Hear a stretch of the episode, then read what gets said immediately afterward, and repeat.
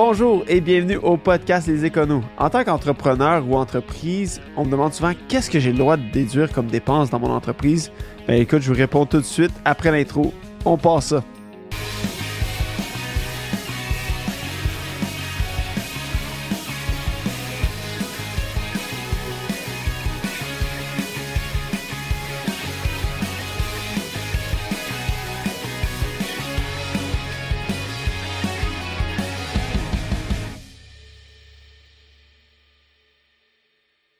Donc aujourd'hui, comme je l'ai mentionné, euh, on va parler des dépenses qu'on a le droit de déduire en tant qu'entrepreneur ou dans une entreprise.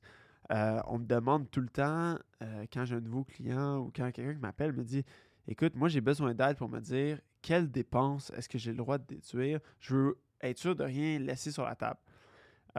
puis ma réponse est, est, très claire et très facile, puis peut-être un peu plate, mais je dis tout le temps au client Écoute, tout ce que tu dépenses, toute dépense qui est faite pour aller générer un revenu devrait être admissible à l'exception de quelques dépenses. Euh, il y a, par exemple, on peut euh, très, euh, très facilement, on peut penser aux revenus de représentation. Donc, si j'apporte un client manger, ça, c'est, c'est seulement admissible à 50% Même chose, si j'apporte un client jouer au golf, euh, c'est pas, pas admissible au même niveau, même que les memberships de, golf ne sont, sont clairement, euh, tu n'as pas, le droit de, pas le droit de les déduire. Euh, puis la raison est qu'il y a eu de l'abus par le passé. Donc, les, les entités gouvernementales ont vraiment mis un genre de frein à, ce genre de dépenses-là pour, pour, en les rendant moins attrayantes. Mais ça, c'est un débat pour un autre jour, à savoir si c'est légitime ou non. Euh, donc, en général, toute dépense qu'on va faire pour aller générer du revenu va être admissible. Ce que ça veut dire, j'utilise mon téléphone cellulaire personnel pour aller euh, faire de la business. Ben, écoute, les frais que je paye par mois euh, peuvent être déduits dans mon entreprise. Même chose, j'utilise, j'ai une pièce dans ma maison que j'utilise pour aller pour aller travailler, pour aller générer mon revenu, que ce soit un studio, que ce soit euh, une salle de serveur, que ce soit euh, simplement un bureau, un endroit où je travaille, euh, ben, ces dépenses-là vont pouvoir être déduites. Là, vous me dites, dans une maison, qu'est-ce que je fais? Je me charge un loyer? Non, on va aller chercher un remboursement des dépenses.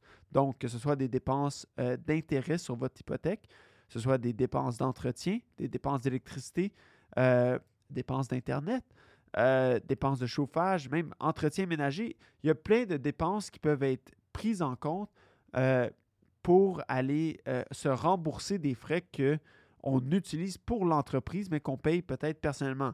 Même chose, la voiture. c'est tous des trucs qu'on va pouvoir aller se rembourser pour parce qu'on l'a utilisé pour aller générer du revenu. un autre qui souvent, on n'y pensera pas, euh, mais les gens, souvent, en lançant leur entreprise, vont aller emprunter. Euh, donc, si je fais un emprunt personnel parce que mon entreprise vient de naître, euh, j'ai aucune historique de crédit, j'ai aucun actif, on ne on pourra pas l'emprunter au nom de l'entreprise. Moi, je vais emprunter personnellement, mais les intérêts que je paye sur ce prêt-là vu que l'argent a été déposé dans l'entreprise, je peux demander à ce que l'entreprise me les rembourse et que l'entreprise prenne la dépense pour ces, pour pour ces euh, intérêts-là. Donc, euh, ça, c'en est, un que, euh, qui est utilisé. Puis c'est des exemples parmi tant d'autres. souvent, je, dis à mes clients, je dis, écoute, la meilleure personne placée pour, pour le, le savoir, c'est toi, parce que c'est toi qui fais les dépenses. chaque entreprise a euh, ces dépenses qui sont plus particulièrement ou plus intimement liées avec ces opérations que peut-être que moi, j'ai, je ne le vois pas ou j'y pense pas, mais c'est de réfléchir un peu, est-ce qu'il y a des choses que moi, je paye personnellement, mais qui sont pour l'entreprise? Ça, c'est la meilleure façon, puis c'est ce qui est le plus optimal fiscalement parlant, c'est de vraiment prendre toutes dépenses qui s'offrent à nous. Euh, il y a d'autres dépenses, euh, par contre, que des fois ne pourront pas être être admissible, comme je l'avais dit, les memberships au golf euh, ou 50% euh, des restaurants avec le client, euh, puis ou l'assurance vie d'un l'assurance vie sur la tête d'un dirigeant.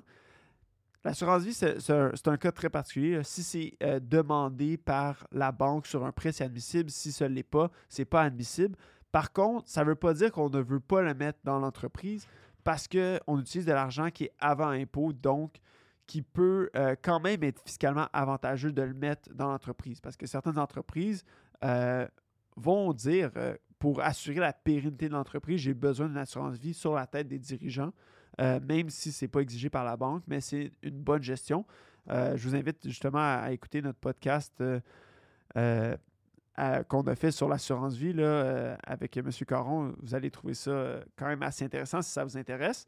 mais toutes ces dépenses-là, on les prend, on les comptabilise. Si vous n'êtes pas sûr, amenez-le avec votre package de fin d'année, parlez-en avec votre comptable ou encore mieux, appelez-nous si vous avez d'autres questions.